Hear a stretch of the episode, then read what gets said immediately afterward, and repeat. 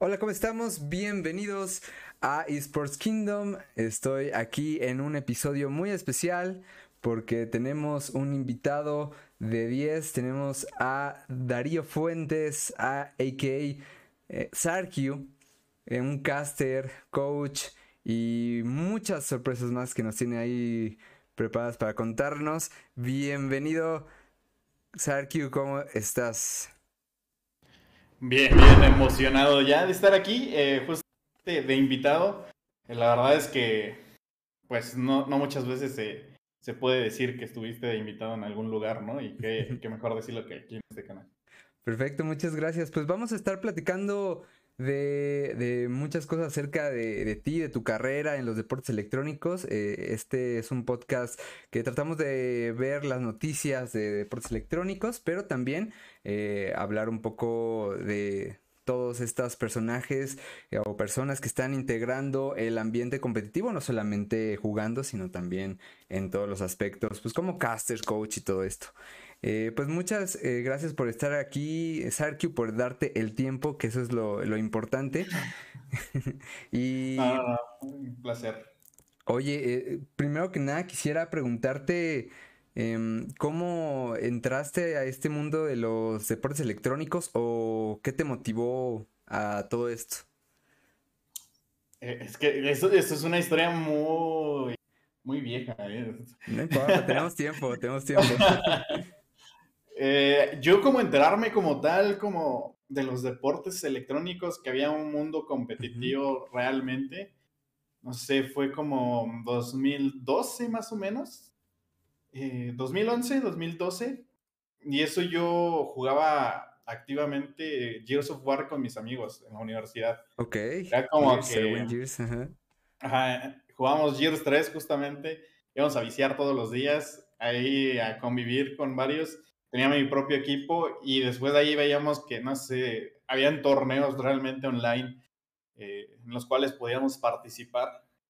Y ahí fue como que me fui metiendo un poquito y sabiendo que había un mundo competitivo, un mundo donde los videojuegos eran como parte de, de este gran mundo y, y, había premios en efectivo y ya, o sea, me empezaba como que a emocionar, ¿no? Y mi, mi yo competitivo dijo, oye, yo quiero ser, yo quiero, yo quiero ser uno de esos que se lleva a esos torneos, ¿no? O por lo menos participar. Y ahí fue donde empezamos. Eh, hice un clan, de hecho, de Gears of War 3. Eh, empezamos a jugar. Eh, teníamos buen nivel, la verdad. Este, hacíamos pruebas para ingresar. Y hubo un torneo que fue el de despedida entre Gears 3 y, y Gears el Judgment. Que iba a salir justamente. Y entonces participamos, creo que fue el torneo más grande que, en el cual participamos porque entraron grandes clanes que, que en ese entonces estaban eh, activos como era EMK, eh, no sé, era como que ver todos esos jugadores que a lo mejor veías en YouTube, ¿no? Claro. Y, y por fin poder jugar contra ellos y quedábamos subcampeones, entonces fue, entregó un mal sabor porque se fue una, o sea, se fue un compañero Tuvimos que meter a alguien que no era de nuestro equipo para jugar casi la final. Eh, entonces, sentimos que la pudimos haber ganado, pero ni modos, así son las cosas. Quedamos subcampeones. Una vez pasado eso, pues mm, en, un, en, el, lugar donde íbamos a jugar justamente Gear, eh, el que atendía era un, un, amigo mío. Y veí que en la computadora, donde justamente tiene como para pagar y todo ese tipo de cosas, estaba jugando League of Legends.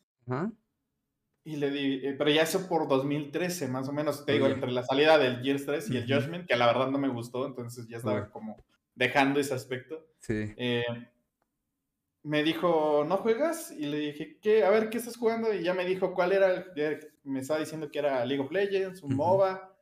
le dije, oye, creo que tengo una cuenta ahí, pero pues nada más, o sea, la creé, porque creo que la creé en la fase beta. Ok.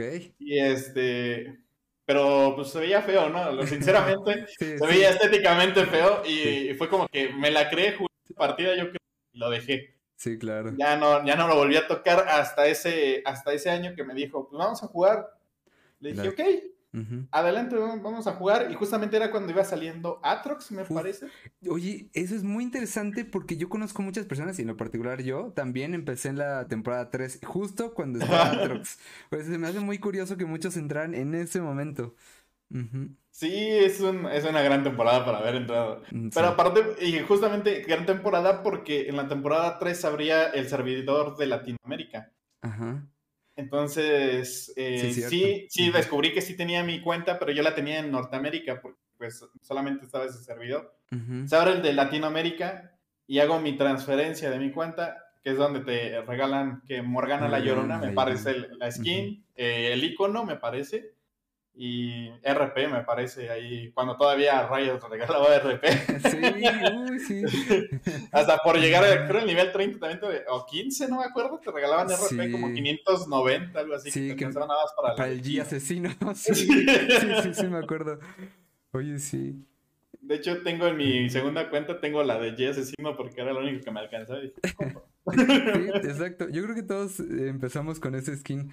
No, y me acuerdo también del RP justamente que eh, me acuerdo que con mil pesos, o los que no sean en México, que con eh, 50, si son 50 dólares más o menos, te comprabas como 10 skins y toda te sobraba un montón de, dinero, me acuerdo. Sí, eh, es, lo que estaba comentando apenas con un alumno mío el día de ayer. Ajá. Este, justamente de eso de que antes el RP te alcanzaba, me acuerdo que 200 pesos estabas bien, era como que dos, tres skins te alcanzaba bien perfecto y eso era de las caras, vaya. sí, es como que todo te rendía.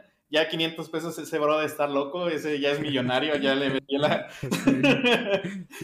pero sí era bastante barato, pero pues fue subiendo, creo, ya, ya cuesta más el RP y ahorita ya una una skin te cuesta 200 pesos. Ya.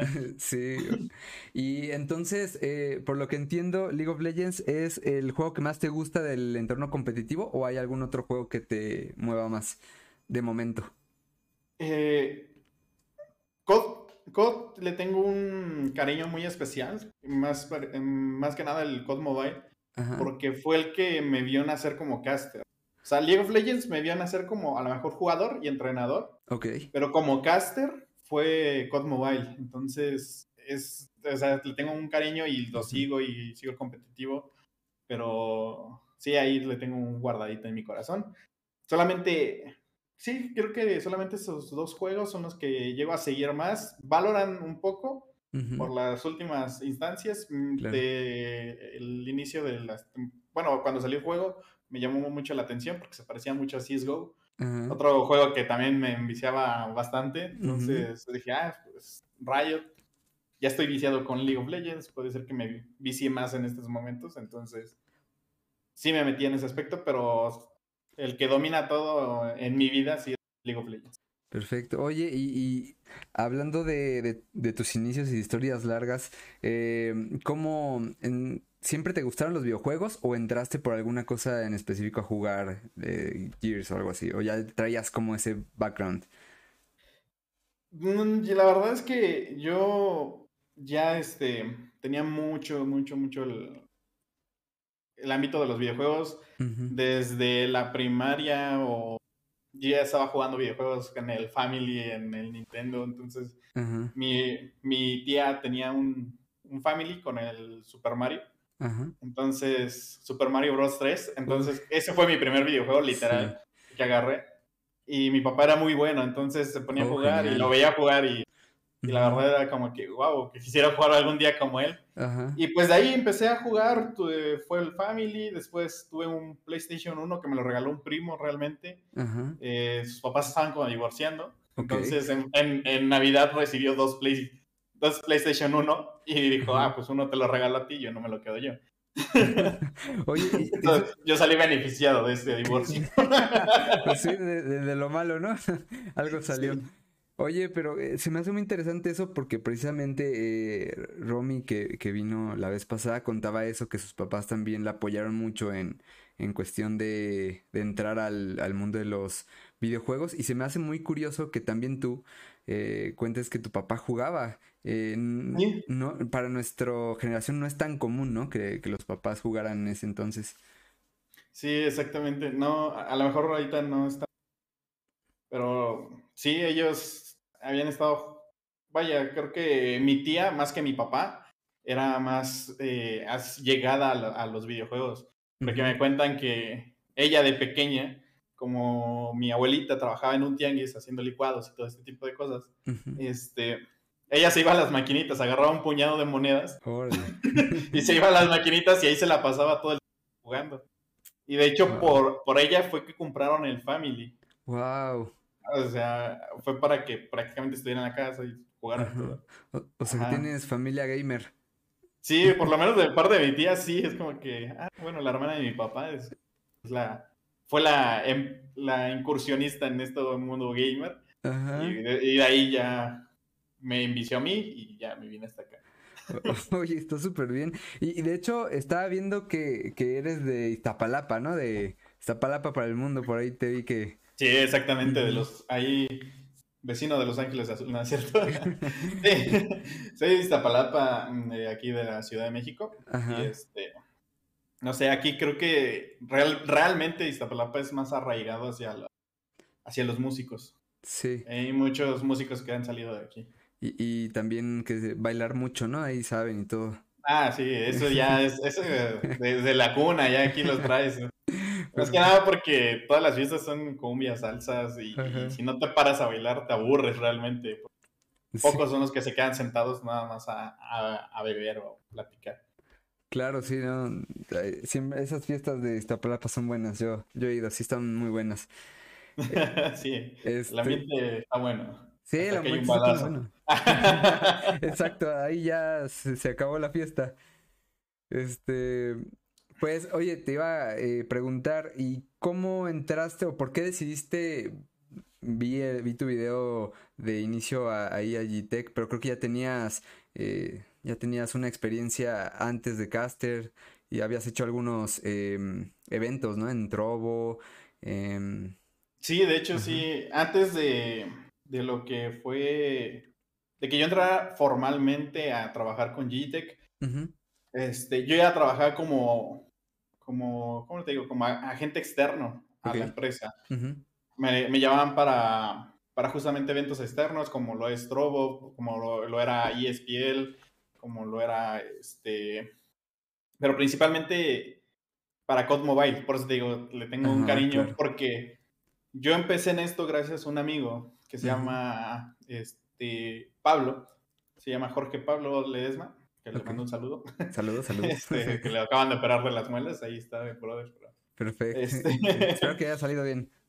Sí, sí, sí, todo salió bien. Qué bueno. Este, pero todo fue por él. Realmente a él lo conocí justamente porque entrené a uno de sus equipos. Oh, Entonces, hicimos una buena relación, nos llevamos muy bien y él era el como el dueño junto con otro del equipo de eSport. Entonces, eh, un día de estos, como nos llevamos muy bien, termina su equipo y toda la onda, eh, me llama y me dice, oye, eh, ¿no quisieras narrar conmigo un torneo de COD Mobile? Y yo en mi vida había narrado, la verdad.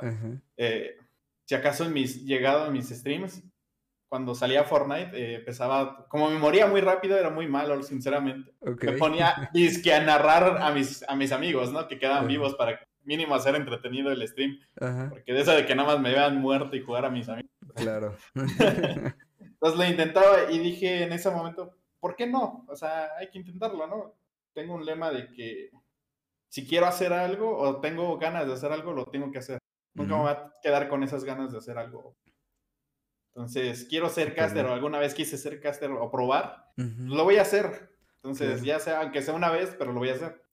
Le dije, claro, eh, no sé, pero pues te ayudo, ¿no? Ah. Y él tiene ya, él ya tenía más experiencia porque había estado casteando anteriormente. Eh, de hecho, él estaba en un equipo, creo que era Justice Havocs algo así, no sé, de la LLA, había estado como ah, diseñador gráfico, entonces ya tenía un poquito más de experiencia en cuestión de los esports y todo ese tipo de cosas. Mm, me dice, no, no te preocupes, pues tú trata de seguirme el ritmo, comenta, algo. Dije, va, llego y empiezo a narrar, según yo, muy bien, ¿no? Pero vi que me trababa me, o sea, no me venía la idea, no sabía cómo decir las cosas. Eh, y pues era un bloqueo mental y era de eh, eh, eh. Y pues no. Sí, este ¿no? Tiene su arte, ¿no? Ser este. Sí, justamente. Entonces ya no me dediqué más al play and play, eh, se lo dejaba a él y yo lo que hacía era analizar la, la, lo que pasaba. Ya no tenía que hablar muy rápido, simplemente era decir lo que había sucedido y el por qué había sucedido y, así se me fue facilitando un poquito más. Fuimos haciendo buena dupla y nos llevó así un torneo. Después habría, le invitaban a otro torneo y me jalaba. Hasta que se abrió un curso de otro amigo en común nuestro. Que, que, era este, el buen Silver. Mm, ya. En paz descanse. en paz descanse, claro. este. Sí. Él abre un, un, curso para nuevo talento que quiera aprender a castear. Entonces, me, me, me, lo, me lo comparte este Pablo y me dice, oye, mira, este Silver está abriendo un curso. Y dice, ¿cómo ves? ¿Le entramos? Le dije, guau, o sea, por los doles, guau, o sea, si voy a hacer esto y voy a estar más tiempo contigo, que mejor que ya aprender a hacerlo bien, ¿no? No, no, al, ahí se va como lo, pues, sí, como lo estoy viniendo haciendo. Y pues ya le tomé el curso. La verdad es que un excelente profesor, Silver, lo que sea de cada quien es muy bueno. Eh, nos puso varios temas a practicar y todo esto. Y aprendí bastante y, mejoré mucho. Y en ese lapso del curso eh, me separo un poco de Jorge, ya dejo de narrar con él. Okay. Me voy por otro lado. Y cuando vuelvo a regresar con él, ya era otra persona. O sea, ya, ya sí me había servido el curso. Ya, este, hablaba mejor, me trababa mucho menos y veía mis streams, los streams de, ese, de esos torneos pasados y la verdad es que me daba vergüenza ajena. ¿eh? Así nos pasa. No y yo dije, ¿cómo puede ser esto? Pero como dicen, ¿no? Eh, si no, si no te da pena lo que, lo que hiciste al principio es porque no has mejorado realmente. Exacto. Exacto. Y porque, ajá, entonces vi que sí había mejorado. En ese lapso nos empieza a llamar Silver eh, para los torneos justamente de Trovo, de ESPL que se estaban abriendo de COD Mobile, porque nosotros todos los torneos que habíamos estado haciendo eran de COD Mobile. Entonces, desde que prácticamente salió el juego, lo narramos. Mm. Entonces, pues como, ahora sí que siento como éramos los, digo, los, conozco. entonces nos fue metiendo. Y en ese lapso, eh, Silver también invita a ser parte de GTEC pero por mis horarios no, no coincidía. Ok. Vaya, con, con los tiempos que requería el, tener, estar en GT. Ajá. Entonces, tuve que decir que no. Pasamos de ello. Eh, sigo teniendo, sí me siguen llamando como externo. Y después, eh, justamente fue en el año que me lo dice como en junio. Sigo trabajando con él, o sea, como por noviembre, que fue que fallece. De hecho, hablábamos así por WhatsApp de que cuando estaba enfermo, estaba, teníamos un evento de trobo, me parece, el domingo. Y él nos deja, crea el grupo y lo hace el jueves. Y sí nos pone así, antes de que me muera, oh. este, les dejo esto. Y nosotros, no, ¿cómo crees, bro? Pues, pensamos que lo decía en broma, pero realmente el lunes sí ya fue que ya, había fallecido. Ajá. Ya, ya lo medio olía, ¿no? Bueno, se lo lo pensaba sí, él. no sé, fue, un golpe bastante duro, sí. Sí, ¿no? A la comunidad, ¿no? Yo nunca lo sí, conocí, a la comunidad nunca lo conocí eh, en persona, pero sí escuché de muchos que le hablaban muy bien de él. Sí, la verdad es que un buen amigo, la verdad, es excelente persona y como te digo, como maestro, como jefe, como lo veas, la verdad es que era bastante, bastante bueno sabía enseñar y, siempre ayudaba a que, que tuviera las ganas de aprender. O sea, si, si, tú tenías el interés, él te podía ayudar en su tiempo libre. Y te iba a explicar y te iba a decir. Y, la verdad es que así es como entré más al mundo del casteo.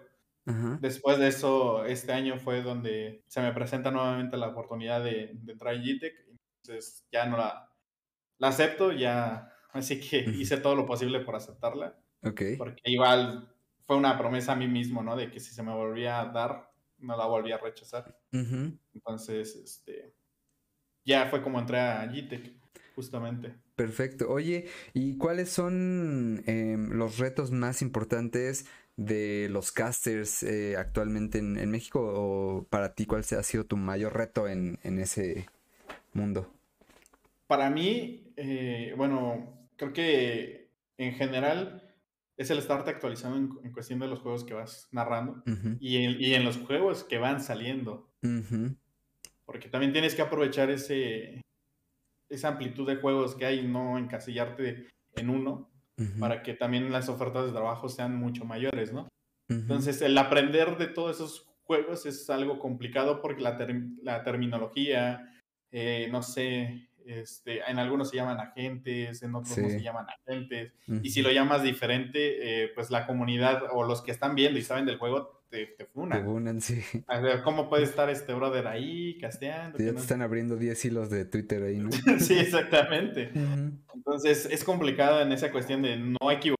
Eh, y creo que también el manejo de redes para mí ha sido muy difícil, porque no estoy acostumbrado a manejar redes. Sí. De que tenga que estar subiendo algo diario, de que debo, tener actividad ahí, de que debo invitar, debo hacer streams creo que es parte fundamental también del, del, caster porque, no sé, alguna vez Silver me, me dijo, ¿puedes narrar Warzone? Y le dije, sí, o sea, pues es prácticamente lo mismo que COD Mobile, o sea, no cambia, son las mismas armas, prácticamente es lo mismo, ¿no? A lo mejor Battle Royale cambia un poco, pero, pero en, esencia es mucho, claro. es lo mismo, ¿no? Y le dije, sí. Y el problema era de que la empresa pedía de los casters. Y yo no tenía tantos, porque no manejaba mis redes sociales. Ok. O sea, no, le metía, entonces ahí se perdió una oferta de trabajo, por eso metieron a otra persona que tenía un poco más que yo. entonces, y justamente narró mi, mi, eh, mi, amigo Pablo con la otra persona. Ok. Entonces, este, eso creo que para mí ha sido lo más difícil, porque también cuenta, por lo menos para empresas y para este tipo de lugares, hay veces que sí se fijan mucho en los números, independientemente de, de qué tanto sepas narrar o qué tanto sepas del juego, los, creo que los números actualmente son más importantes para las empresas. Entonces, eso es, para mí es un gran reto y el tratar de, de estar en constante, o sea, tanto mejorando como caster, como en la parte de, las redes sociales es bastante complicado para mí, por lo menos. Sí, de hecho eh, es eh, algo muy complejo y yo creo que se da en todos los eSports. Em, también, o sea, en los casters, pues claro, pero también creo que también se dan mucho en los jugadores. A lo mejor no tanto de que se fijen solo en el número de los jugadores, pero también eh, muchas veces te piden horas de stream, te piden este tener que tus redes sociales actualizadas y, cosas así, ¿no? Eh, yo creo que eh, eso es como un reto de todo el mundo de los esports porque precisamente no es como tan convencional y, ah, y, te tienes que dar a destacar tú, ¿no? Entonces yo precisamente a mis alumnos les, les comento eso. Eh, aunque seas jugador, seas em, caster o, o, seas lo que seas en el mundo de los esports, tienes que tener tus redes, tienes que empezarlas a trabajar porque es como dices, es un, es un reto eh, difícil y abrirte a todo de que le tomas foto a tus, este, pues a todo, ¿no? Prácticamente como dices, tienes que tener tus redes súper activas y ir creciendo los números, ¿no? Entonces eso es, eh, es un reto, como dices. Sí, es bastante, bastante difícil, bastante complicado al que no está acostumbrado, pero si lo llevas desde el principio, como tú bien dices, y tus alumnos le dices, ¿sabes qué? debes de compaginarlo junto con, con, con, tu carrera de gamer, de streamer, de todo esto. Se le va haciendo un hábito y pues ya es un poquito más fácil. Pero yo que empecé así de, de la nada sin tener que meterme en... Pues realmente mi carrera fue como que, pues llegué aquí de casualidad, ¿no? sí, claro. Fue, fue, llegué y ya estoy aquí. Ah, bueno, pues, ¿quieres hacer esto? Sí. Pero pues nunca, nunca necesité como tal de, la, de las de las redes sociales hasta que ya vas avanzando y, te das cuenta que pues sí es necesario, ¿no? Sí, claro. De hecho, hasta, por ejemplo, se me hace muy curioso en el caso de Ocelote, ¿no? Que él eh, es el líder de, G2, pero es la figura pública, ¿no? Y, tiene sus redes y todo, ¿no? Entonces... Exactamente. Eso es muy curioso. Oye, y hablando de carreras, em, tú que, tú, no, no obviamente me habías contado fuera de cámara que habías estudiado algo, entonces si nos quieres compartir eso también, eh, ¿qué, carrera estudiaste o todo esto?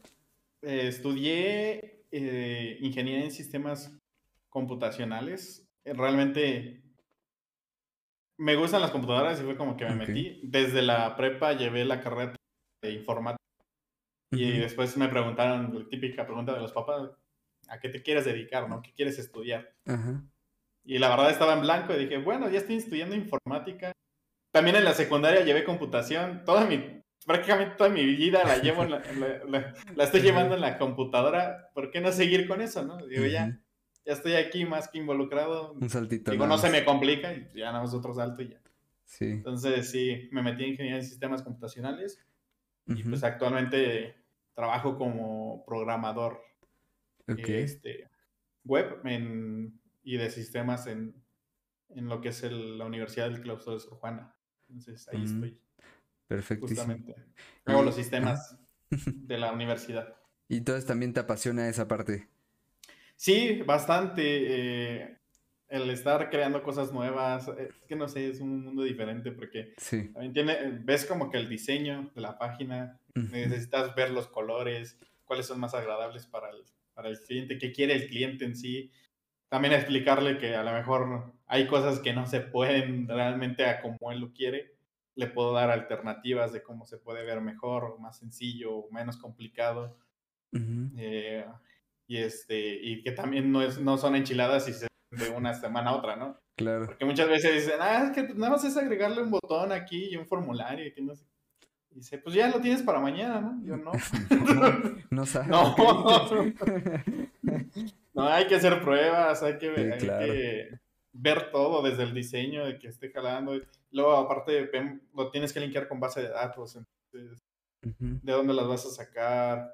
¿Qué, ¿Cómo va a ser tu, no sé, ahí vienen más como ejecución de base de, base de datos, qué tipo de, de, ¿cómo te lo puedo poner en términos en sí?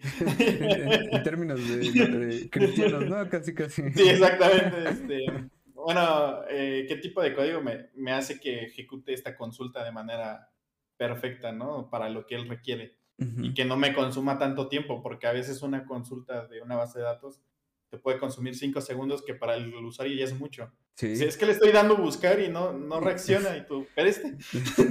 Y, más acostumbrados a Google, ¿no? Que es súper rápido, YouTube y todo Entonces la tienes que sintetizar lo más que puedas y eso lleva trabajo. Primero hacer la consulta en general y dices, ok, de aquí, ¿qué, ¿cómo lo puedo optimizar para que me para que sea en menor tiempo posible la consulta? Y... Entonces es muy complicado y, es algo que no todos saben y piensan que es nada más poner un botón. Sí, pues claro. No. no. para nada. Oye, ¿y, cómo lo logras compaginar con los eSports tu trabajo? Es una locura. Sí, te, entiendo, te entiendo. Créeme que sí. Este, lo bueno de aquí es que la parte como programador la tengo online, entonces la tengo en Phone Office. Entonces, me dan un tiempo determinado para terminar un proyecto o para entregar ciertos resultados. Entonces, yo ya me organizo de, ok, este día le puedo, no sé, dedicar todo el tiempo a mi equipo de esports. Y este, o puedo irme a castear este día, pero el día siguiente le tengo que meter todo el tiempo al claustro para entregar mi sistema. Entonces tengo que irme organizando bien en cuestión de tiempos y días para ver cuánto, cómo lo puedo entregar los resultados, pero es algo complicado, pero con organización se puede. Sí, ¿cuál es tu sistema para organizarte? Porque a mí también me cuesta, ¿eh? Y, también tengo en mi trabajo Godín, tengo los streams y también de maestro de, de esports y sí es complicado. sí, es bastante complicado. No, realmente, como mi organización es el caos, por así decirlo. sí, perfecto, sí, sí, sí. sí, es como que no, no lo organizo como tal, voy trabajando sobre lo que tengo hasta que se me presenta, por ejemplo, que me dicen, ah, tienes que, puedes ir a castear tal día o tienes fecha tal día, ya veo de, ah, ok, ya tengo, no sé, el jueves, ¿no? Para el equipo o para casteo. Entonces, me necesito matarme de aquí al miércoles y este y verla y tratar de si se me complica ver la manera de que del claustro y decirle oye sabes qué va a tener este asunto el jueves dame chance tal, tal, eh, pero te lo entrego el viernes todo completo nada más dame chance ese día. Y ya como que trato de, de ir compaginando ese tipo de cosas. Pero lo mío es trabajar sobre presión. Sobre la marcha sí. Eh, sí sobre la marcha y presión creo que es conforme mejor doy resultados. La riga presión, ¿no? Así hasta la adrenalina. Sí, ya que dices, no, no, ¿por qué me estoy estresando si tenía tres semanas? ya es para mañana. Sí, sí, correcto. he terminado sistemas que tenían, no sé, dos semanas en tres días. ¿En serio? sí, por la, por la presión y yo, mejor. Creo que trabajas mejor así, ¿no? En presión. Sí, justamente. Y me comentas que tienes un equipo, eh, un equipo, eh, ¿de qué juego es? Bueno, yo sé, pero quisiera eh, que nos contaras. Eh, es un equipo de esports. Ajá. De, o sea, esports en general, en lo que es la Universidad de Anáhuac, México. Mm, perfecto. Del Campus Sur.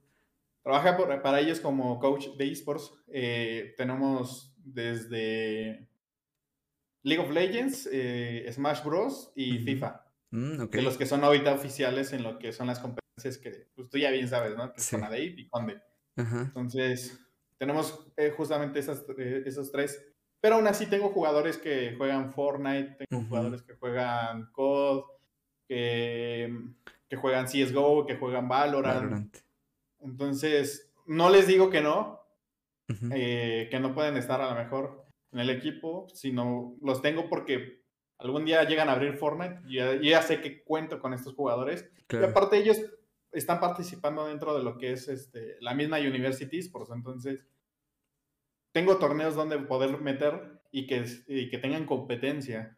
Entonces, tampoco quiero dejarlos como fuera, de decirles, ¿sabes qué? No, porque nada más tengo tres, tres equipos y no puedo meterte, ¿no? Claro, debería, deberían de, o deberíamos de promoverte el Valorant, ¿no? Que también se está dando mucho ahí en... Sí, pero no sé, lo veo difícil en cuestión de esas competencias oficiales, que como es como es violento, por así decirlo. Ya, ya te entiendo, sí. como, que no lo aceptan tanto por la violencia que hay. Pero de que es popular, es popular. O sea, yo hubiera podido meter Valorant, Fortnite, este, que son, creo que de los, de, por lo menos Fortnite, el Battle Royale más popular claro. que hay todo esto, ¿no? Igualmente con Warzone, por ejemplo. Pero no lo quieren meter por la violencia, las armas. Sí, sí, que inventar a otro, entonces como que va en contra de las... De las reglas. bueno, de los creencias o valores, ¿no? Ajá, de los valores que son Conde y Conadip, ¿no? Que es sport y sanos, todos conviven feliz. todos agarrados de la mano, ¿no? Sí, eh, no han visto, de seguro ya vieron las competencias de Gears donde gritan de todo ahí. Ah, no, sí, es que Gears se pone, se pone Sí, justamente. Y pues creo que ese, ese trabajo en la NAVAC fue como que el retomar nuevamente el ser entrenador de, de esports, porque yo ya realmente ya me había retirado de eso. Ajá. Yo ya lo había dejado. Eh, ok. Porque en cuestión de... como de lo que estaba recibiendo, no era tanto a lo que el tiempo que yo le estaba invirtiendo. Ok. Entonces dije, ¿sabes qué? Pues no me, está dejando tanto. Y le estoy invirtiendo mucho tiempo. Y sabes qué, mejor me, me retiro, ¿no? O sea, ya dejo de, de, entrenar equipos y me dedico a algo que me deje como en ese momento era ser programador, ¿no? Entonces ya me voy de lleno. Entonces eh, se abrió la, la plaza, de hecho, para la náhuac. Eh, un amigo la publicó porque es el que está en la Nahuac Norte. Ok. Entonces dije, ¿por qué no? O sea, vamos a intentarlo. Es como que, mira, el no ya lo tengo. Sí. De aquí puede salir cualquier cosa y en una de esas puede ser que, me acepten, ¿no? Entonces, claro. le dije, ¿qué necesito? No, que tu currículum de, entrenador y este, y mándamelo. Y ya se lo mandé Pasó quién sabe por cuántos filtros y ya un día recibí la llamada. No sé, hablé como en... Se lo mandé como por en mayo y me hablaron como por agosto. Ok. No manches. sí, fueron meses, ¿no? Sí, claro. Y tú así a ver qué ya, ni me van a hablar, ¿no? Sí, claro. Ya, ya, por perdido. Dije, bueno, igual no perdí nada, nada más fue enviar un currículum. Pero sí, me hablaron y de ahí empezar el proceso, ¿no? De, de selección. Perfecto. Y, cómo les ha, cómo les ha ido? Bien, realmente creo que no ha sido. Bueno, lo que. El, el trabajo más, más difícil para mí es el reclutamiento. Sí. Más que el entrenamiento, porque los chicos han dado los resultados que, que quería. Algunos que habían empezado en oro cuando los di. La temporada pasada la terminaron en diamante, entonces. Wow. O sea, para mí, yo les di objetivos a ellos de cada individuales. De tú tienes que llegar a tal liga, tú tienes que llegar a tal, tal, tal. Y los fui entrenando uno por uno, después ya como equipo. Y este. Y cumplieron todas sus metas individuales, la verdad. Mm, El de oro fue el que más nos sorprendió porque fue el que más avanzó y todo el mundo lo reconoció. O sea, sus mismos compañeros lo reconocieron. Dijeron, ¿sabes qué? Estás, cañón de, de oro a Diamante, Diamante 2, me parece que quedó. Diamante 2 y Diamante 1. Porque ahí estuvo entre subiendo y bajando, ¿no? Claro, sí, típico. pero, digo, o sea, ya es un gran logro. Claro. Es un gran salto que muchos no lo dan, y menos en una temporada. Sí, sí. O sea, lo dan a lo mejor a la siguiente temporada y, y si bien les va, ¿no? Y él no, fue en una sola temporada y le echó ganas y mejoró. Y la verdad es que estoy orgulloso de él. Claro. En nuestra primera competencia nacional, me parece que quedamos como eh, doceavo o algo así. Ok. Entonces, y eso fue porque entré en, entré como a finales de noviembre. Ajá. Y la competencia fue en, justamente entre ese noviembre y diciembre. Ok. Entonces, nada más lo agarré una semana y dije, a ver, sí se juega. Y vámonos ya. Vámonos de lleno. Sí, esa fue nuestra competencia. Y ya en University han, mejorado mucho. Igual con algunas bajas y altas de, cuestión de jugadores, de que se salen algunos. Por cuestión de edad, más que nada, ves que hay, hay límite de edad. Entonces, independientemente de qué semestre vayan, ¿no? Entonces, ahí a tratar de hacer cambios y meter a alguien lo más complicado, pero por la, por la variedad, cosa que no, a lo mejor con los equipos semiprofesionales, profesionales con los que había estado trabajando, pues no hay tanta variedad, no, hay tanto movimiento, por lo menos en el roster, en todo un año. Sí, sí es por, temporadas, casi, casi. entonces lo mantienen todo el tiempo, y aquí es, sí hay una variación más, más alta. Sí, claro, y luego Digo, lo bueno es que hay compromiso en, en, tu, en tu equipo, pero luego también eso falta, ¿no? A lo mejor no se ven tan comprometidos y, a lo mejor muchos, bueno, en mi caso, porque ahí en la UVM es un taller, eh, no se sienten a lo mejor tan comprometidos, ¿no? Algunos sí, algunos son muy, muy comprometidos, pero otros no, y ahí está la situación, ¿no? Sí, justamente es como que lo, lo bueno fue que ellos tenían la disposición desde mucho antes que yo entrara. O sea, de hecho creo que ellos fueron los que buscaron el hecho de que se abriera el taller de esports. O sea, ellos pelearon mm. porque, porque sabiera y, porque, por, y por competir. Claro. Entonces, en ese aspecto, pues no, no tuve problemas. Igual alguno que otro alumno que ahí entraba queriendo como, no sé, imponerse ante los demás. Sí, claro. Y si lo ponía como en su lugar y como ya no podía hacer lo que quiere, pues se termina saliendo. Es como que. Ah, igual, me ha pasado, eh, exactamente, exactamente. Oye, y, este, ¿qué es lo que más te apasiona? O, más bien, ¿qué, ¿qué es lo que más te ha motivado para seguir en, siendo coach?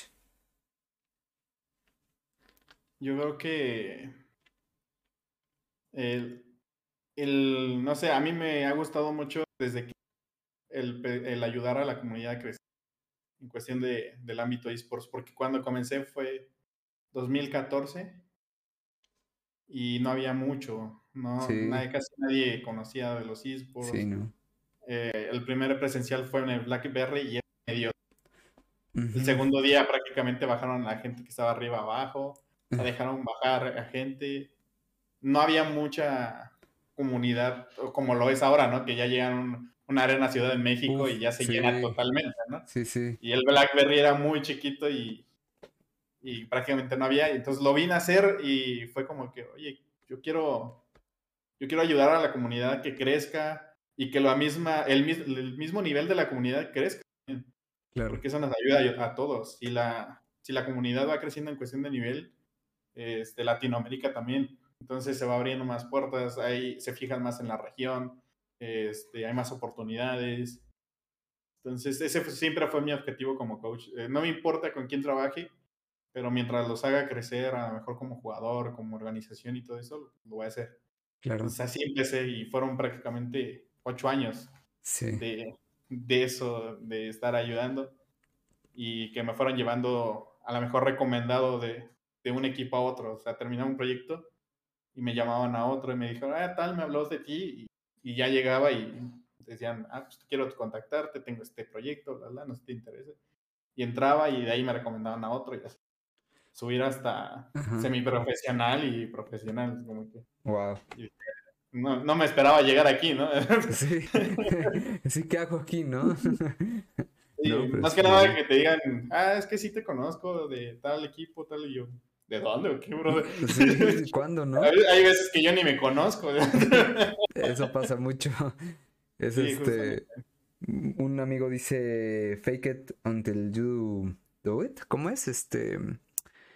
Como que lo hagas y ya después sale, ¿no? O sea, ya lo logras, ¿no? Ajá. Sí, justamente. Y lo que decíamos desde ese entonces que es muy pequeño el mundo de los esports. Sí. Lógicamente, si conoces a uno, ya conociste a la mitad del, de los que están involucrados aquí en esports. Te lleva a muchos.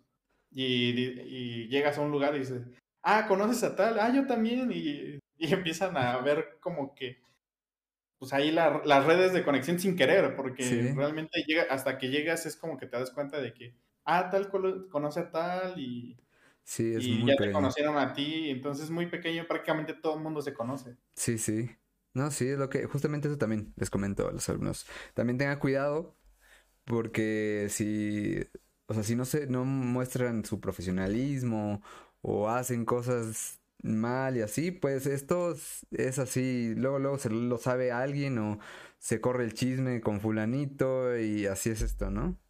Sí, yo también les digo lo mismo. Por lo menos a un alumno que quería ser, bueno, quería llegar al, a equipos semiprofesionales o profesionales. Le dije, está bien. Y, lo mismo que tú. O sea, mi recomendación es que cuides mucho tu profesionalismo, el cómo, cómo eres con tal y, y este, porque se corre la voz. Es tan pequeño el mundo de los esports que dicen, ah, es que quiero tal jugador. No, no lo hagas porque en tal equipo hizo esto es tóxico, no, hace caso, llega tarde, bla, bla. Entonces, ah, ok, pues ya no, ya no lo llaman simplemente por eso. Sí. Entonces, independientemente de lo bueno que seas, al final es un, por lo menos League of Legends es un trabajo en equipo. si no funcionas en equipo, o sea, no, mm, no, no, no vas a, no vas a formar parte y eso lo hemos visto hasta en equipos profesionales que han sacado a jugadores porque son tóxicos y no hacen caso y, y han sido este, rebeldes, por así decirlo, pero se van vetados prácticamente. Sí, sí. Y lo intenta retomar otro, pero sale con lo mismo y es como que ya, bye, por más bueno que seas, adiós, no, no me sirves. Sí. Porque me vas a arruinar el equipo. Así de simple. Sí, definitivamente. Y eso es algo que, que todos tienen que, que, ver. Y también con los casters, ¿no? También es un, mundo mucho más pequeño y también eso pasa. El coach también supongo que es lo mismo. Entonces tienes que siempre cuidar tu profesionalismo. inclusive que yo que no soy caster, me entero de muchos chismes ahí que, que pasan, ¿no? Y es así de que, bueno, está bien, ¿no? Y, eso pasa, eso pasa siempre, ¿no? En el, mundo. Sí, eh, te digo, es muy pequeño el mundo para que la reyes en un lado o termines muy mal o por X o Y razón prácticamente te vetaste de la, de la escena. Sí. Ya. A menos que alguien te confíe en ti y te trate de dar una segunda oportunidad. Es como que aprovechala porque no va a haber otra y este, sí terminas vetado del mundo y es como que ya nadie te quiere contratar, ya nadie te quiere llamar. es, es malo el no mostrar profesionalismo en este ámbito. Claro. Y en cualquiera, creo que también en el mundo laboral es lo mismo. Sí, sí. No, y e, eso también es importante, ¿no? Que, que también ya estás laborando, ¿no? En, en, este mundo y muchos no entienden, ¿no? Muchos dicen, ah, es un juego ya, ¿no? Pero no, también es un trabajo y también está dando sueldos, también está dando eh, todo eso, ¿no? Y, y, poco a poco va, y esa también es la situación, que a lo mejor si tú no te llevas bien o haces o tienes poca profesionalismo, poco profesionalismo, ya está llegando un chavo de 15, 16 años que hace lo mismo que tú, o a lo mejor no tan bien, pero pues igual mm, en este caso es más profesional, pues ya te quitan la chamba, ¿no? Entonces, esa es la situación. Sí, justamente, es como que, si ya te, si estamos tratando de, de, que la escena se profesionalice y de que haya más trabajo en cuestión de los esports, de ni no solamente caster, jugador, sino todo el mundo que hay detrás de esto, que es el broadcaster, uh cámaras, dirección de cámaras, el que hace los proyectos, League Ops, o sea, hay muchos trabajando atrás de un torneo. Y si lo quieren empezar a tratar de profesionalizar, de que haya un sueldo ya fijo, de que hayan empleos de este tipo, pues también hay que, por lo menos los que estamos ya adentro, hay que hacerlo lo mejor posible, ¿no? Y, dar, y demostrar que esto verdaderamente es un trabajo y que y hay que tratarlo como tal, ¿no? No es como que, ay, sí, pues voy a ver si un día o no tomarlo como juego y eso es lo que luego, luego hace que en las empresas no se fijen tanto en algunas cosas. Sí, no, y aparte también para, eh, o sea, para mejorar los sueldos, para abrir más camino y, y, como dices, también más nivel, ¿no? Porque también con el profesionalismo también conlleva más nivel en todo, ¿no? Eh, más... Igual más competitivo. Exacto. Sí, porque sí, sí, lamentablemente pues, vivimos en un mundo que se mueve por dinero y pues si hay dinero en, en, un lugar, eh, pues va a haber más personas entrenando, a lo mejor tienes más tiempo, mm, por ejemplo los coaches se pueden dedicar más tiempo, por ejemplo digamos que, eh, que no necesitarás otro trabajo eh, o, o, yo o quien sea, un coach podría dedicarse 100%, ¿no? O un jugador que a lo mejor está entrando a una liga semiprofesional, pues dedicarle más tiempo porque ya tiene un sustento, algo así, ¿no? Esa es, esa es la situación. O los casters también. Sí, justamente lo vemos en, en otros países, ¿no? Estados Unidos es algo que ya también nos lleva un paso bastante adelante y Corea y China no se diga. Sí, ¿no? o sea, ya la industria de los esports ya es algo normal allá es un, un trabajo bastante bien remunerado, eh, donde la competencia también es bastante amplia y, y, tienes que ser bueno porque para demostrar y poder trabajar en alguno de esos lugares. Sí, sí. Tan solo hay equipos que tienen edificios completos para sus propios equipos y todos los que trabajan en, en, esa, en esa organización. Sí. es muy profesional y, y, creo que si México o, o, Latinoamérica en general trata de aspirar a eso, debe empezar de esa manera, para que también todo, si hay más competencia, y si tú mejoras también, es como que puedes exigir más sueldo, puedes decir, sabes que yo valgo esto y, empezar a, a, formalizar más este, esta industria de los esports aquí en claro. Latinoamérica. Sí, es eso, y, bueno, estamos seguros, o eh, por lo menos yo estoy seguro que sí, esto va a seguir aumentando, pero pues eh, hay eso, hay que profesionalizarlo y también para llegar a más personas, porque muchos también nos ven así como, ay, nada más son videojuegos, o ay, no sé qué. sí, sí, justamente, lo, veía hoy con, fui a la escuela, al entrenamiento, me fui a la cafetería y le dije, acompáñame a la cafetería, me quedé platicando un rato con él, llegaron dos amigas de ella y es como que Dice, ¿a poco hay entrenador de, de videojuegos? Que me presentó. Dice, ah, es que es mi entrenador de esports. ¿Y cómo de esports? Sí, sí, bueno, videojuegos, le tuvo que decir. Sí, así dice, dice, ¿a poco necesitas entrenador para los videojuegos? Es así como, exacto, sí, es que es un mundo así, completo, para muchos completamente nuevo, ¿eh? Y, eso está. Muy, muy, muy nuevo y, y, incluso para algunos entrenadores también me hacen como burla, ¿no? tu deporte que sí, sí, sí, ¿no, ¿no, vas a tener computadorcitas aquí o cómo? Esa es una buena pregunta y qué bueno que lo mencionas. Eh, ¿Ustedes tienen equipo eh, ahí en la Nahuac para entrenar ahí o es todo a distancia o cómo lo han ido manejando? cuando yo entré, eh, que prácticamente soy el primer entrenador del Nahuac, este, todo era en línea porque era, se, empezaba lo de la pandemia. entonces, eh, pues todo fue a distancia. Eran entrenamientos por la noche, cuando ya los alumnos terminaban todas sus clases, más o menos como 10 de la noche, empezamos a entrenar hasta una de la mañana. Entonces era partida tras partida, ver errores, ver repeticiones y todo ese tipo de cosas. Actualmente, como ya cambiaron un poquito las cosas y vámonos y nos estamos yendo ya a lo presencial, que no sabemos cuánto tiempo va a durar con esta nueva, este nuevo brote, ¿no? De, la nueva variante y todo lo que se está dando. No sabemos cuánto va a durar, pero eh, estamos, tenemos un espacio dentro de lo que son los como centros de cómputo donde nos designan una, una, sala y ahí están justamente los chicos con el juego instalado y ya. Y tengo un pizarrón ahí. Oh, nice. Nice, nice. pero en sí el proyecto de la NAWAC va más a, a llevarlo hacia, hacia tener un solo salón, un solo espacio para los esports. Ok. Entonces, que haya consolas, que haya este computadoras y, es, y que podamos estar justamente entrenando todos ahí. Mm, Ese es el proyecto, y igualmente tener un equipo profesional. Perfecto. ahí vamos a buscar eso. Oye, ¿y cuál, eh, cuál ha sido tu mayor rango en League of Legends? Mi mayor rango, eh, pues es que realmente nunca he jugado mucho. Ok. Eh, mi mayor rango fue como... Ok. Y este, y eso fue cuando medio le vicié. Sí, sí, sí. Porque siempre, como siempre he estado en equipos, nunca me ha dado el tiempo realmente de yo jugar como claro. de tratar de subir o... No, pero muchos coaches hacen eso, ¿no? Muchos coaches hacen eso. Como que, pues estoy viendo al, al, chico, o sea, yo lo estoy entrenando a él, pero yo puedo... Ya no me da tiempo para jugar yo. Claro. De hecho, apenas estaba jugando porque tuve como tres meses sin jugar de que estuve full con el equipo y entre mi trabajo y esto, pues ya no me daba tiempo para jugar yo. Ok. Pero sí, es eso. Y era muy curioso porque cuando empecé, literal era bronce.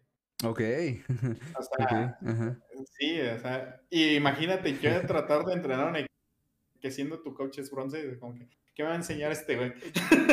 Conozco casos, ¿eh? Conozco casos de alguien por ahí que sí era ¿Qué me va a enseñar este bronce a mí?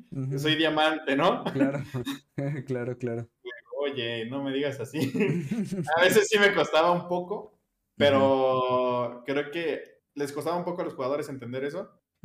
Pero conforme los iba entrenando, como que ya se les quitaba. ok, sí sabe. ok, sí sabe, sí, sí estoy aprendiendo. Mejor me callo y ya no digo nada. Pero yo creo que si no hubiera mostrado resultados, sí hubieran insistentes en, oye, ¿por qué me estás poniendo entrenador que es bronce? ¿no? claro, claro, claro. ya de ahí traté de, de subir ligas nada más para que no me estuvieran diciendo, este, este güey es bronce y me está entrenando. Ahí está, mira. sí, sí, sí. como que ya. Pero sí, creo que fue platina en mi cuenta secundaria, jugando solamente G. Ahí, chéquenlo, ¿eh? puro G, chicos. puro G, puro G. Sí, okay. sí o sea, G, en, top, G en mid, G jungla, donde me tocara yo llevaba G. Oye, nice. Y con la skin de asesino, ¿no? ah, sí, justamente, porque era mi cuenta secundaria, que es donde te digo que tenía esa, esa, esa skin. Y, y, esa me llevó a platina y yo dije, mira aquí. sí, nice. Y en la otra que tengo más variedad de campeones, me iba peor, entonces. a, veces, a veces es el one trick pony, ¿no? Es lo que es el camino. Sí, también es un, creo que un consejo es no, por lo menos cuando vas iniciando, no tener tan amplitud de, tanta amplitud de campeones, sino enfócate en uno solo, dos, a lo mejor por línea, y, o de las dos líneas que vas a manejar, porque tampoco puedes manejar todas. Dos líneas y especialízate ya sea en un campeón o en... para que aprendas del juego, realmente. Ya después que hayas aprendido bien en las mecánicas de... A lo mejor el control de oleadas, el cuándo pushear, cuándo no, cómo meter visión, todo ese tipo de cosas. Ya, ya te enfocas más en la amplitud de campeones porque ya son más mecánicas y aparte de que tu cerebro ya no va a estar pensando, tengo que guardiar, Tengo que hacer esto. Y aparte de, no sé manejar el campeón, ¿qué, qué, en qué momento hago esto? ¿Qué trade es bueno? O sea, ya. Como que eso ya pasa a segundo término porque ya lo haces en automático. Claro. Ya no lo estás pensando constantemente y ahora sí te puedes enfocar en las mecánicas de un nuevo campeón. Entonces es un buen consejo para los que van empezando y quieren subir. Pues Perfecto. nada más eh, enfócate en esos. ¿Y qué, qué rol manejas más? De toda la vida ha sido mid y top. Mid y top, perfecto. Sí, los, mejores. Ah. pero sí, eh, en sí eh, juego, juego de todo. O sea, tengo ahí hasta maestría 7 con Trace. No, nice. Sí, sí, sí. Pero de los tiempos de que me tocaba último pick y tenía que jugar a fuerzas un poco. Uh, cuando, cuando antes no había cuando no había esto de seleccionar, ¿no? Que si eras último, siempre era soporte. sí, sí, sí. Entonces siempre me tocaba último y así le saqué maestría 7. Porque era el único soporte que tenía, entonces. Ajá. Juego 3, 3, 3. Aparte de que creo que Trash es, junto con Alistair, es de los que nunca fallan en. Esté como esté el parche, esté como esté la jugabilidad. Son los viejos, las viejas confiables y los que siempre puedes llegar a sacar. Sí, no, tres, tres God, ¿eh? Tres God. sí. Siempre, sí, no, y aparte tiene mucha... Tiene muchos recursos, tres, es lo, lo que me gusta de ese campeón, que es, es muy bueno. Eh... ¿No han visto la, ¿Has visto la jugada de, del soporte de Fnatic? El ex soporte de Fnatic. Mm, uno ¿cómo se llama este? No, no, sé, pero que está en Tribush y, y, lanza todo, o sea, literal todo lo del tres y no da nada, sí. en una partida profesional. Y así, no, ¿cómo crees? Hasta los casters se quedan, ¿qué hizo? Sí, sí. Porque hasta tiró R y todo. No, es que sí, es, es muy, muy skillet el, el 3, porque todo es... Eh, bueno, la, la, cadena es... Eh, ¿Cómo se dice? Eh, un, skill shot. Un skill shot, exacto. Y, y, pues la, la, lámpara tienes que saber igual ponerla, o sea, sí está... Es complicado. Tiene límite para jalarlo y y también debes de saber cómo, cómo jugar al trash y vas a jugar ofensivo o ofensivo. Mm, sí. Hay trash que se portan muy ofensivos, están adelante, pero también si tu línea o tu match no es tan bueno, te conviene estar atrás para tirarle constantemente la, la lámpara a tu ADC y mantenerlo a salvo. Porque si estás a la misma altura, pues no es de nada, te va, claro. no, te va a arrimar dos centímetros al lado mío. sí, ¿no? Lo matas, ¿no? Casi, casi. sí, también es importante eso. Entonces, es muy bueno el trash. La verdad es que creo que es de mis favoritos. Junto con Alistar, son de los que mejor manejo y más me gustan por, por, la versatilidad y, y lo que aguantan y todo. Entonces, muy bueno. A mí la que eh, de soporte que últimamente juega mucho soporte, es me encanta Lulu. Porque que es un castre. su risa, su risa.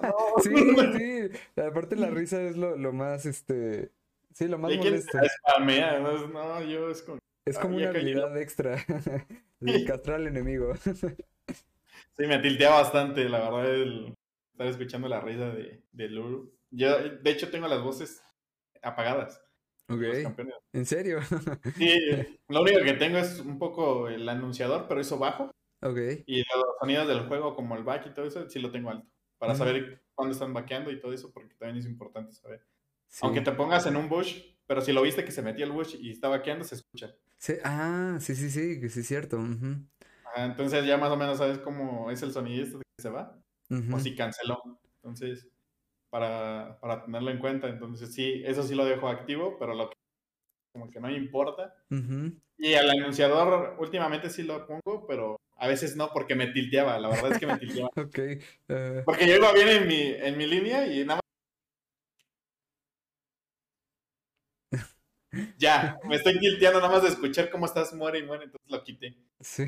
Ya nada más me concentraba en lo mío y ya. Y ya, sí, es que sí, luego te tiltas. Primera sangre, ay, bueno, ¿no? Y luego segundo y así, ¿no? Ya cuando escucho triple kill del enemigo, ¿qué? No. Sí, no, no, ¿qué están haciendo? No. Pero sí, eso de los sonidos es muy interesante porque hay muchos campeones que también, eh, por ejemplo, Riven, también para el, el, cancel de sus ataques, creo que también necesitas también mucho oído. Entonces es mucho... Y, no solamente en todos los eSports es como que el sonido a veces no, no lo tomas tanto en cuenta, como que siempre estás con lo visual, pero creo que los sonidos también son muy, muy importantes. Es muy interesante. Sí, por ejemplo, en League of Legends pareciera que no, pero sí es bastante digo, para, para los backs, el hecho de que lo veas y estés escuchando cómo está vaqueando, mucha información que te da. Sí. Para saber si vienen o simplemente está baiteando y te va a quedar ahí esperándote a matarte, para que pushes y mate. Sí. Entonces, sirve bastante. Eh, también por las ulti de Zion, que tiene, que aunque no lo veas, sabes que ya la activó porque suena todo el mapa. Como, como, ya la activó, ya iba a correr todos. Cuidado, ¿no? Cuidado. Ahí en un Zion salvaje puede aparecer en cualquier lugar. Tranquilo. Este, entonces, sirve de mucho lo de las últimas de Pantheon, todo ese tipo de cosas. Y más en los shooters también es, es muy esencial porque estás escuchando por dónde vienen, eh, de qué lado te están disparando, si es por atrás, si es por delante, eh, si hay los pasos del enemigo, en qué, en qué piso está de la casa a la mejor, si es un Battle Royale. Entonces, escuchas mucho y es bastante importante el, el, sonido. Por eso es que muchos no ponen tanta música o si la porque lo principal es que debes estar escuchando el juego. Sí, tienes que tener. hay juegos que te dicen, ¿no? Para mejor experiencia, usa audífonos o algo así. Sí, sí, no, y tienes que tener todos los sentidos. Y sobre todo si eres competitivo, tienes que tener todos los sentidos súper, súper puestos en ese lugar, ¿no? Bueno, en, en, el juego, en el momento. Porque sí, muchos juegan con música, pero. Pero sí, los sonidos son muy importantes en, demasiados juegos, mucho más de lo que, eh, lo que entrenamos. Digo, espera, eh, pensamos. Eh, por cierto, saludos a todos los que no hemos estado saludando al del stream, pero saludos a todos. Por ahí había Romy, a Digo, a Oliver. Y si tienen alguna pregunta a, a pues, eh, pues pueden poner ahí su pregunta y ya se las estaré comentando, estaremos respondiéndolas. Y, y pues sí, eh, te, iba, te iba a comentar otra cosa. Eh, cómo, ¿Tú cómo ves el futuro de, eh, los esports en, en, México eh, a un año? bueno, a corto plazo o a largo plazo?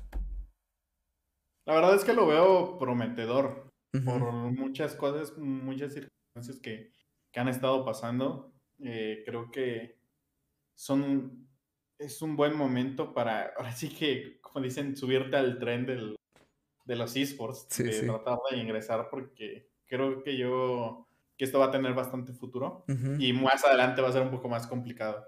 Entonces, si quieres empezar a hacer una carrera y todo esto, creo que es el momento todavía de, de llegar a entrar y, ya y ser parte, ¿no? De todo esto. Claro. Parte porque se viene también el, los playoffs, el play-in, ¿no? De, de, justamente League of Legends para este año. Sí que México va a ser una de las sedes oh, con Estados Unidos y Canadá, ¿no?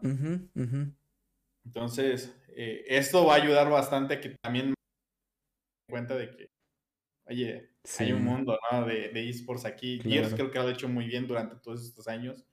Ha sido una de las ligas, de, por lo menos de shooters, que se ha mantenido y que ha tenido buenos representantes en México. También. Eh, ¿Tú, también ¿Tú asististe a la Wild Card?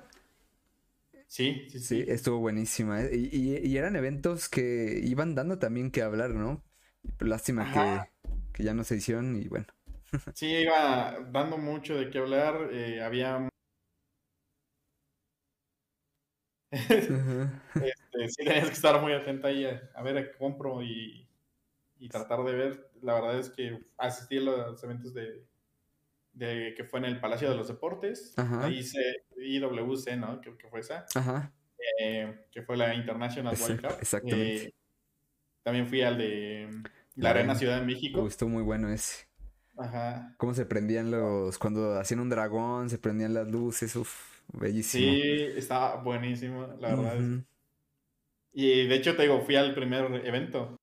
Perry. Sí, ese ahí, ahí regalaron la Morgana la Llorona, de hecho, la, sí. figura. Sí, y justamente hoy sí, y, eso ya, o sea, yo entré un poquito después de eso. Y cuando di, cuando vi, dije, no manches, ¿cómo no sabía de League of Legends antes? Porque sí, no, pero bueno. Así pasa, pero sí. Sí, estaba, estaba interesante, todavía, eh, no sé, Corsario y este Rafa Mike, los veías ahí en el pasillo. Cuando vayas a tomar fotos. Sí. De hecho, ese evento fue Al Capón, fue Wherever Güero.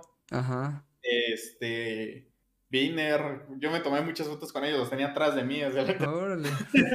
Eh, los, jugadores se ponían en el pasillo ahí. Ajá. sí, tú sentado aquí y en el pasillo estaban ahí los jugadores. Sí, es cierto. No, es que antes era mucho más pequeño de lo que es ahora, ¿no? Y... Sí. Sí. Sí, sí, Yo también participé en uno que era para, para el pase China, que fue cuando Lion Gaming se fue a China. Ajá. Fue un presencial aquí en, en el auditorio de Banamex, me parece. Y participé como jugador. Ah, claro, sí. ¿A poco? entonces, eh, así que tras bambalinas me tocó hacer en ese entonces equipos como Team Quetzal, que era un equipo bastante bueno aquí de México. Y a Lion Gaming, de hecho. Sí. Cuando todavía estaba... no me hagas llorar. Estaba Pia, estaba Sella, estaba Porky, estaba Nersul. Sí, sí, sí. Este, era muy interesante. Yo todavía había a Sella como ADC en esa. Oh, sí, es cierto, Del auditorio Blackberry cuando no era ni siquiera Mid. Sí, es cierto, es cierto. Con su RL. Sí, sí, es cierto. Uy, qué, qué tiempo. Uy, ¿eh? vean, chicos, vean, vayan a ver ahí al canal de Skyship, no sé si lo tenga todavía. Ajá. Pero, ¿cómo se llama? Como el resumen de campeones, pero de R-Real. Okay. dice que no sirve para nada. lo, dice con sarcasmo, claro, porque hablando como de las habilidades de R. Dice, y su W que no hace absolutamente nada, ni a campeones, ni a, ni, a minions, ni a monstruos de, las, de la jungla. Se no hace absolutamente nada, su daño es insignificante. Esto es muy bueno, la verdad. Y gracias a estos videos fue como... Entró de caster, de hecho.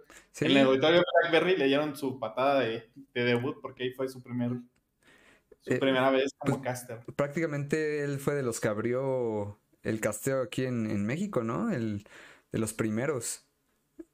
Sí, justamente. lo hizo, lo hizo bastante bien. La verdad, y ya sus videos en ese entonces eran bastante buenos, yo Yo los veía bastante. Sí. Daba mucha risa. Las guías, sí. Hay, quienes no entendían que era broma y ahí le ponían como Real sí sirve, que no sé qué, y sí se vale. Ya sé, Era, era, de troll, sí, pero sí. Sí, es muy bueno. La verdad es que si todavía están los videos, vayan a verlos porque son muy buenos. Sí, son muy, muy buenos. Me tocó desde esa época. Y creo que el verlos desarrollarse desde hasta lo que es ahora, le veo bastante futuro. Van muy bien. Hay empresas como Azteca. Me parece que Televisa también quiere empezar un, un proyecto.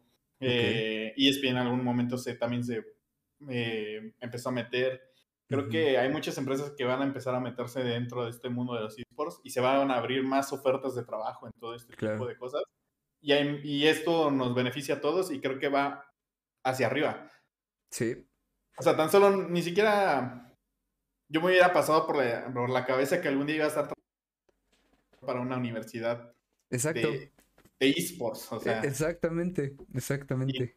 Y, y, gracias a cómo ha crecido la escena, pues he podido tener este trabajo, o sea, haber estado fuera, cosa que nada más la veía, por lo menos yo la veía en, en Estados Unidos, donde también me habían ofrecido un puesto en una universidad para entrenar un equipo universitario.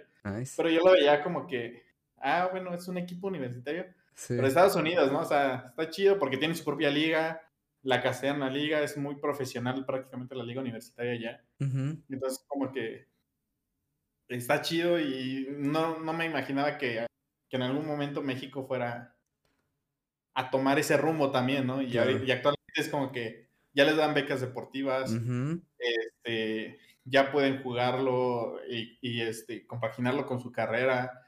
Este, ya hay empresas como que, que, hacen torneos justamente para, para el ámbito universitario y lo profesionaliza de, cierta manera con casters, con, con cámaras, con producción, con todo ese tipo de cosas. Y es increíble lo que ha crecido y, y, lo bien que ha sido aceptado por las empresas, por la gente, ¿no? Entonces todavía le falta mucho para que lleguemos a, a, competir a lo mejor con estos grandes países que es Estados Unidos, este, China, Corea y todo eso. Pero creo que vamos por un buen camino y, se puede llegar a más, pero siempre y cuando también la gente de decir, eh, se interese, ¿no? Y de decir y sepa que esto va en serio. Sí, de hecho muchos, eh, a mí me molesta en algunas ocasiones cuando exigen resultados de mala manera, los espectadores o los fanáticos y todo eso. Eh, pero lo que no ven es eso, que Estados Unidos y Corea ya llevan años, mucho, y Corea, por ejemplo, mucho más años en esto, ¿no? Desde StarCraft 2 y todo eso ya mm, profesional, ¿no? Digo, de StarCraft normal, perdón, no ni el 2, ¿no? O sea, el, normal. Em, ya llevan muchísimos años en esto y, y, no, no es como enchiladas, no es así, ah, no es mañana y sobre todo porque hay muchos problemas logísticos todavía en el, y de administración en el mundo eh, latinoamericano, pero pues poco a poco se, se, van, se van haciendo. Hay muchas empresas ya muy grandes y muy buenas, pero pues eh, se necesita como más, eh, más diversidad. ajá, y justamente hasta en esas empresas GTEC, como cualquiera otra productora, también se necesitan más productoras para que haya una amplitud de, de competencia. No es por tirarle piedras, digo, a mí. De trabajo, ¿verdad? Saludos, Vitec, te queremos mucho. Pero eso también nos va a ayudar a, que crezca y a que haya más competitividad y que haya más lucha por casters, por nuevo talento y porque también se valore el trabajo de, de, ellos mismos, ¿no? De los mismos casters, de los mismos jugadores, producción y League Ops. Sí. Como que se vaya, vaya mejorando. Entonces, todo es parte de la, de la competencia que se va dando. Y creo que este, tal vez no, no en un corto plazo, pero sí eh, en un largo, un mediano y largo plazo se va a poder llevar y creo que lo vamos a poder llegar a hacer. Y ahora sí que traernos de vuelta a MK Leo, ¿no? Ajá, sí, sí, sí, sí. Ya, ya deja a esos coreanos, deja a esa empresa coreana, ven ya vente para acá, ya. Regresa, por favor. por favor, Leo. Sí, no, también hay, eh, ya, ya hay varios que, mexicanos que se están yendo al extranjero, ¿no? Este, eh, eh, se me olvidó, este que, que apenas se fue de LOL. ay, se me olvidó el nombre. Ay, No me acuerdo. No sé, pero igual, creo que desde hace mucho tiempo Hemos tenido representantes mexicanos en lo que es la LCS, de hecho. Pero, porque aquí realmente no había gran todos nuestros jugadores se tenían que ir a si querían competir tenían que ir a, NA a tratar de, jugar allá. Entonces claro. ah, lo han, hecho muy bien. Eh, creo que el último fue Dignitas eh, de donde estaba jugando. Eh, y jugando contra leyendas, ¿no? Que, en ese entonces era. Jugando contra... Me acuerdo de Luen Dairus. Un saludo. Yo me parezco a él porque siempre doy la primera sangre. La primera sangre. ok. Eh, era muy, bastante conocido por lo mismo. Claro. Eh, no es este. Ah, ah no, no. Eh, bueno, no es mexicano, es. ¿Latinoamericano o José de Odo? Sí, José de Odo, exactamente, sí. Justamente. yo decía, es, que. Es argentino, ¿no? Sí, es argentino. Y este, y también creo que de Valorant, uno que se llama Seven también es este, era suplente de, de un equipo. Apenas hoy vi la noticia que, que lo acaban de, pues, de... Ya no está en el equipo, ¿no? Pero, pero bueno, por lo menos está ahí, ¿no? Y, poco a poco se van abriendo estos, estos pasos. Pues, eh, Tan solo para Valorant lo que acaba de pasar con... Con Crew. el equipo de, de Crew. Sí, sí, sí también ahí hicieron grandes cosas, hicieron una historia bastante grande. Y, para que sepan que el Latinoamérica va creciendo y hay nivel. Es que ese, eso fue lo hay mucho nivel. Sí, sí, y, eso es exactamente, eso es lo que yo creo que fue importante de Crew, ¿no?